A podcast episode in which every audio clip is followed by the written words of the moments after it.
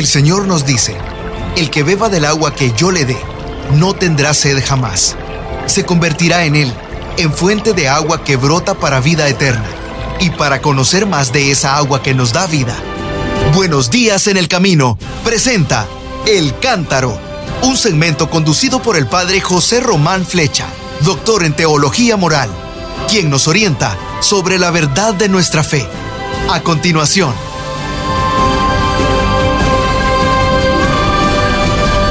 Mis queridos hermanos, queridas hermanas, buenas tardes en Salamanca, buenos días eh, para muchos de ustedes. Bueno, pues buenos días y buenas tardes nos de Dios. Mm, hoy es miércoles, miércoles 29 de noviembre del 2023 y hoy el Santo Padre ha concedido su audiencia general y su catequesis. Eh, por cierto, me sorprendió, sabiendo que ha estado un poco enfermo, Ayer recibió a los obispos españoles en, el aula del el aula nueva del sínodo, que conozco muy bien. Después ha suprimido el viaje que pensaba realizar a Dubái y yo dije, ¿quién sabe si podrá tener la catequesis de los miércoles? Pues sí, sí la ha tenido, sí. Pero ha habido un pequeño cambio y es que eh, la catequesis la leyó un monseñor aunque él al final tomó la palabra y dijo algunas cosas. Sobre todo saludó a, los jovencitos, a los chiquillos que hicieron allí algunas piruetas del circo delante de él. Bueno, el tema hoy era, una vez más, la pasión por la evangelización y el celo apostólico del creyente. Ha sido la catequesis número 28, vigésimo octava catequesis, y la tituló El anuncio del Evangelio es para hoy. Es para hoy. Me recordó a los que venden lotería aquí en España y en las estaciones, en los aeropuertos, y dicen, ¡eh! Es para hoy, es para hoy, es para hoy. Perdón por la broma, pero es así, es así. Bueno, pues también la catequesis del Papa nos dijo que el anuncio del Evangelio es para hoy. Sí, lo, hizo San Francisco de Asís en el siglo XIII y los harán los que, lo harán los que vengan en el siglo XXII, XXIII, XXIV, pero a usted y a mí nos toca hoy, ¿de acuerdo? Bueno, y dijo así, queridos hermanos y hermanas, las veces pasadas hemos visto que el anuncio cristiano es alegría, hace dos miércoles, y es para todos el miércoles pasado. Y hoy vamos a considerar un tercer aspecto. El anuncio cristiano es para hoy, como la lotería. Dice, casi siempre se oye hablar mal del hoy. Y bueno, alguna razón hay, ¿no? Porque entre guerras, entre cambios climáticos, entre injusticias realmente planetarias, entre migraciones, entre crisis de la familia y crisis de la esperanza, ¿qué le parece? No faltan motivos de preocupación. Esperen que lo cuento otra vez, por los dedos de mi mano. Guerras, cambios climáticos, injusticias planetarias, migraciones, crisis de la familia y de la esperanza. Cinco, seis. Seis problemas. No faltan motivos de preocupación. Y más, porque podría haber puesto también nuestras enfermedades y nuestras visitas a los, a los médicos y, y la espera en el servicio de urgencia del hospital y tantas otras cosas. Dice, en general, el hoy parece habitado por una cultura que nos pone a todos nosotros por encima de todo y que pone la técnica en el centro de todo, con su capacidad de resolver muchos problemas y también sus gigantescos progresos en muchos campos. Sí, muy bien. Hoy Hoy yo reino, yo hoy soy importante, yo hoy negocio, yo hoy compro una casa, yo hoy voy a hacer un viaje a qué sé yo dónde, porque hoy, la técnica de hoy, no sabe usted lo que puede conseguir. Mm, la técnica de hoy y la ingeniería genética, bueno, todo lo que podemos resolver hoy. Bueno, bueno, bueno. Pero al mismo tiempo, esta cultura del progreso técnico e individual, lleva también a otra cosa, a afirmar una libertad, una libertad que no quiere tener límites, porque dice, yo soy libre, ¿no? Y puedo hacer lo que quiera. Bueno, y la persona que presume de esa libertad se muestra indiferente hacia quien se queda atrás o hacia quien duerme a la intemperie, como dijimos ya en otro programa. ¿Se acuerdan? Bueno, y nuestro amigo Ralph ya me envió las fotos de la parroquia de aquí de al lado y la foto de ese buen hombre que duerme por la noche a la intemperie. Ralph encontró la foto y me la envió para que se vea que no me lo inventé. Está ahí. Bueno, pues sí, este hoy tiene grandes avances técnicos, pero tiene también una cantidad de límites, de indiferencias, de dolores, de sufrimientos. Y así es, así entrega las grandes aspiraciones humanas, pues a qué? A, las lógicas locas y voraces de la economía. Así lo dijo el Papa, con una visión de la vida que descarta a quien no produce, descarta a todos y esta visión parece que no es capaz de mirar más allá de lo presente, del inmanente, y no tiene en cuenta a la persona que sufre, a la persona que camina con dificultad. Ah, ¿Qué más? Que podríamos decir que nos encontramos hoy en, esto me gustó, nos encontramos en la primera civilización de toda la historia que globalmente trata de organizar una sociedad humana sin la presencia de Dios, concentrándose en enormes, enormes ciudades que se mantienen horizontales, sí, aunque tengan rascacielos vertiginosos. Pero no está Dios presente. Les voy a contar dos cosas. Bueno, yo conozco un niño en Chile, por cierto, en Santiago de Chile, tiene ocho añitos. Hace pocos días fue con su mamá adoptiva a una de esas grandes tiendas enormes, enormes, donde había muchos adornos para la Navidad, muchos. Y el chiquillo de ocho años preguntó, pero en voz alta, ¿y dónde está el pesebre del niño Jesús? En ningún sitio. Ese mismo niño está yendo a una consulta médica y para que los niños se entretengan, les dan, mientras esperan, unas láminas para colorear. Papá Noel, y le dieron a los renos para colorear, vísperas de Navidad. Y este niñito dijo a la empleada de la clínica donde iba, dijo, oiga, muy educado el chiquillo, ¿eh? Oiga, por favor, ¿no me podrían imprimir un dibujo que tenga el niño Jesús? Bueno, eh, en fin, eh, sí, mm, vamos a ver si lo encontramos. Sí, al final se lo encontraron. Eso esta semana, ¿eh? Bueno, pues ese niño tiene una hermanita a la que yo he visto casi nacer. Tiene tres años esa niñita. Pues la llevaron también al gran supermercado con cientos, miles, decenas de miles de adornos por todas partes, de luces, de velas, de estrellas, de, Papá Noel, de no sé cuánto. Y la introdujeron en un árbol, un árbol de Navidad hecho de luces y de lámparas, de bombillas, y se entra dentro. Y dentro había como unos duendecillos y los niños se hacían fotos con esos duendecillos y el árbol de Navidad. Y la niña entró allí también y a uno de los duendecillos, o duendecilla, le dijo, con su voz a medias, ¿eh? porque habla, dijo, ¿y dónde está el niño Jesús? La niña tiene tres años. Y le dijeron, ah, es que está durmiendo. Dice, pues yo lo quiero ver. ¿Qué le parece? Bueno, pues una cultura que va a celebrar el nacimiento del niño Jesús, pero el niño Jesús no está. Dirán, no, es que como no ha nacido todavía, pero no lo hemos preparado ni el establo, ni el pesebre, ni la cuna. Qué terrible. Si quieren, les puedo decir hasta el nombre ¿eh? de los niños, porque los conozco muy bien. Bueno, pues eso decía hoy el Papa.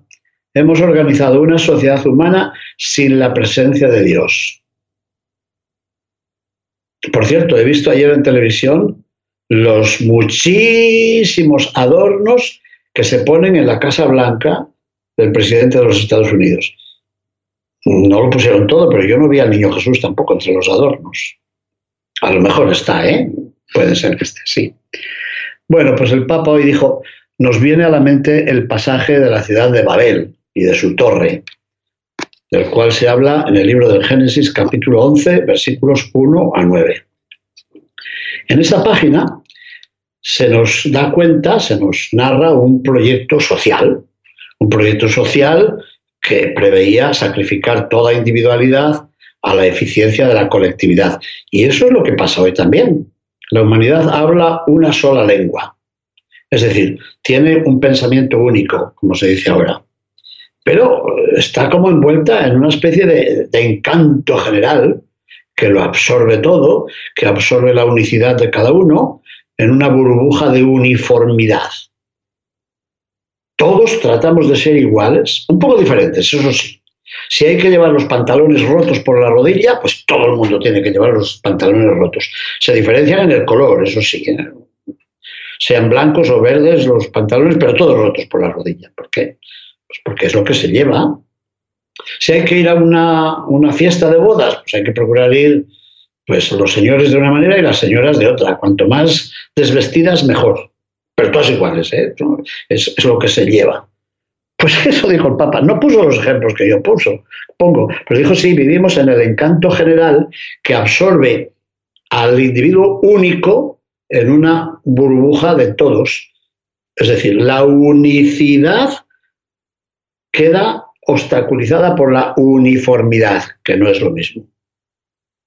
Y entonces Dios confunde las lenguas, como pasó en Babel, es decir, restablece las diferencias crea las condiciones para que puedan desarrollarse unicidades, reanima el múltiple donde la ideología quisiera imponer el único. Santo Padre, yo creo que esta catequesis de hoy era un poco difícil, ¿eh?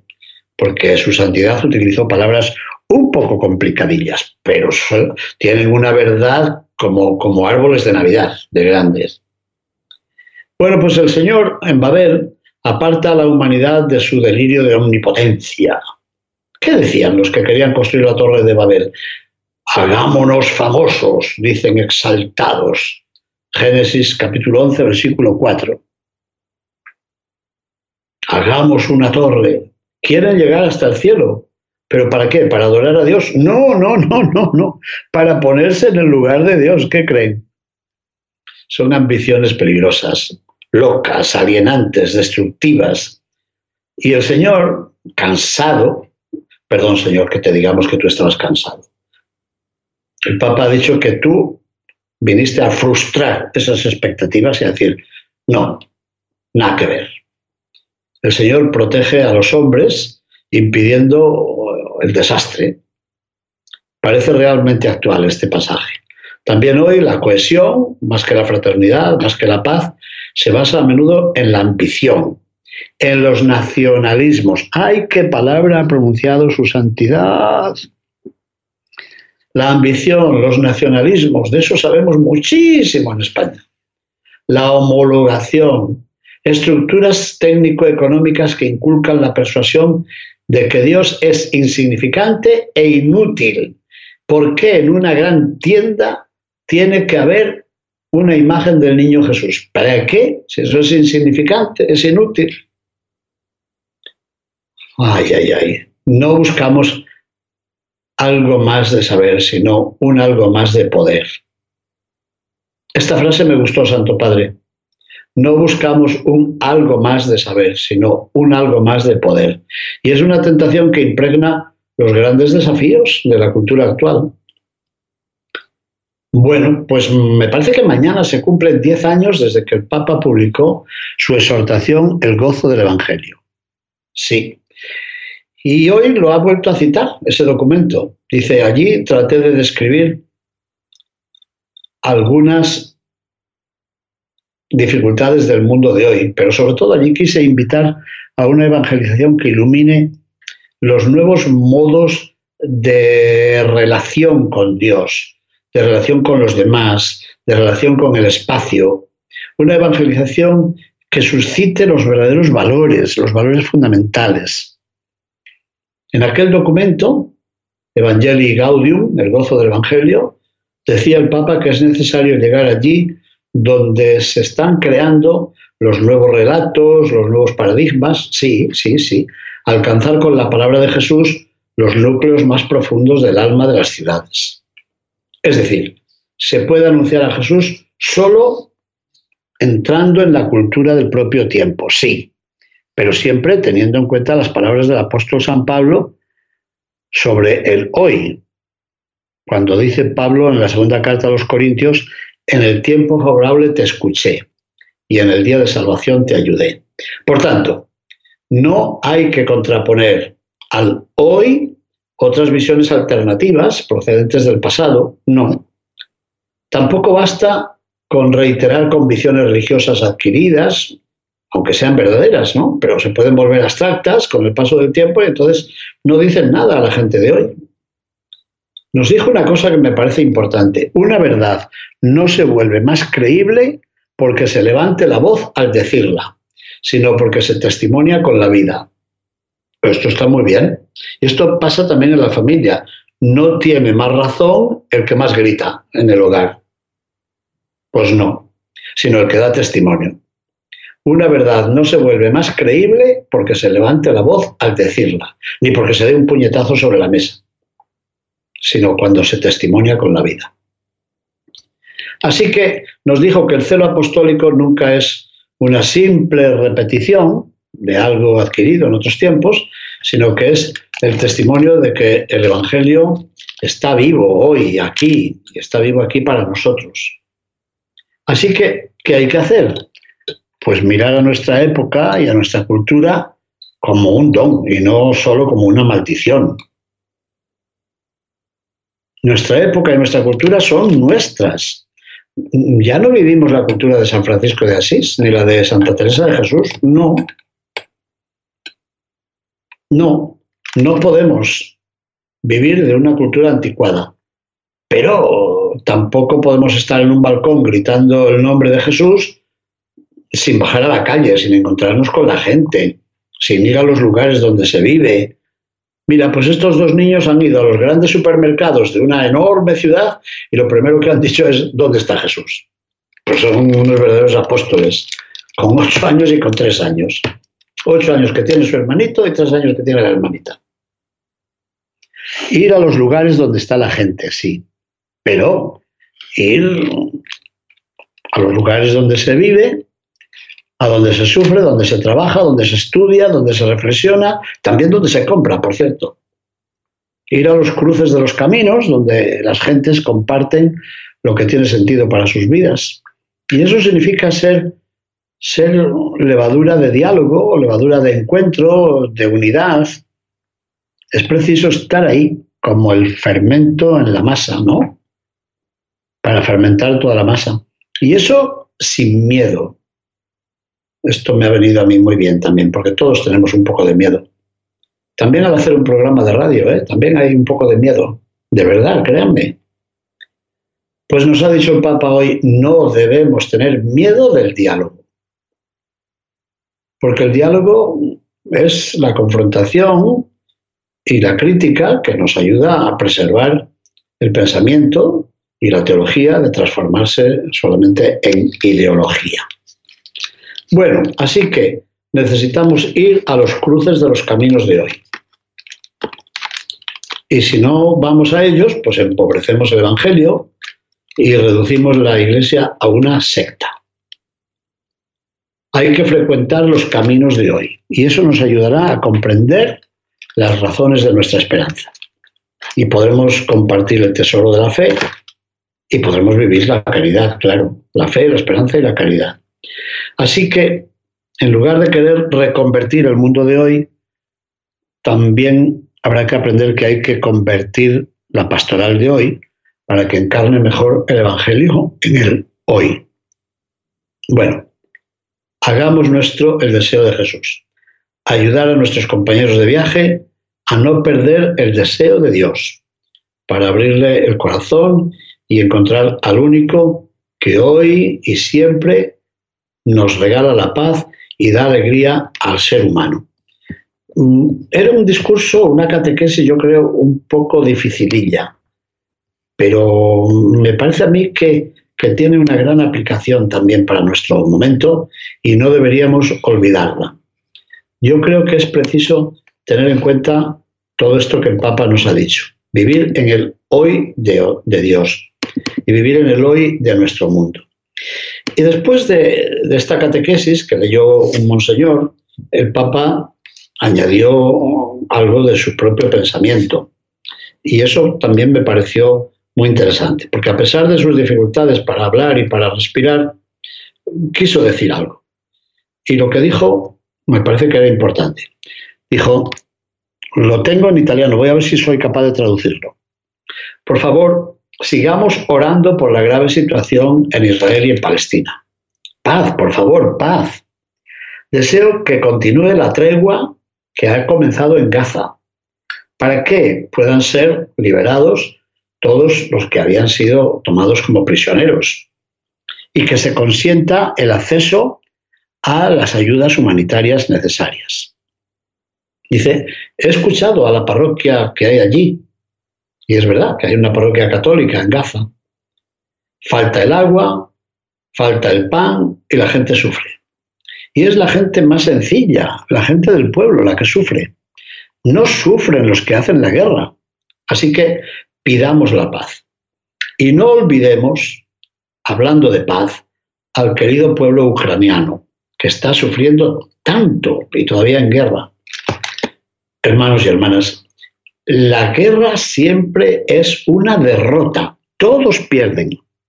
Y luego añadió una cosa que la he comentado también en mi homilía, en la misa que he celebrado aquí en la casa. En la guerra todos pierden. Y el Papa a continuación dijo, bueno, todos no. No todos pierden. Hay un grupo que gana y gana mucho. ¿Saben quién son, verdad? Son los fabricantes de armas. Estos ganan mucho. Ganan mucho a costa de la muerte de los demás. Qué impresionante. Bueno, y luego dijo que quería dar las gracias en este momento de alegría a los chiquillos y chiquillas del circo, porque hicieron allí unos cuantos juegos delante de él, la más de interesantes. Miren a ver si los pueden encontrar en Internet. Y nos dijo que el circo expresa una dimensión del alma humana, y es verdad. Esa dimensión de la alegría gratuita, de la alegría más sencilla, esa alegría que está hecha con la mística del juego. Así que dio las gracias a las chiquillas y a los chiquillos, a las jovencitas y a los chamaquitos que nos han hecho reír, dijo. Pero también nos dan un ejemplo ¿eh? de entrenamiento muy fuerte, porque para llegar a eso que han hecho hoy, a lo que han llegado, se necesita un entrenamiento muy fuerte. Así que les damos las gracias con un gran aplauso, nos dijo, con un lindo aplauso. Bueno, y después dijo, y a todos toda mi bendición. Bueno, no sé qué les ha parecido la catequesis de hoy. A mí me parece muy interesante, aunque sea un poco difícil. Nos dice, a ver, ¿cómo hacemos para acompañar a este mundo que piensa que se puede vivir no solamente sin Dios, sino se puede vivir sin los demás, en un individualismo exagerado y loco al final? ¿Cómo podemos vivir el testimonio de la buena nueva, el testimonio del Evangelio. Mis hermanos, vamos a descansar un momentito. Muchas gracias y bendiciones. Buenos días en el camino presentó El Cántaro con el padre José Román Flecha.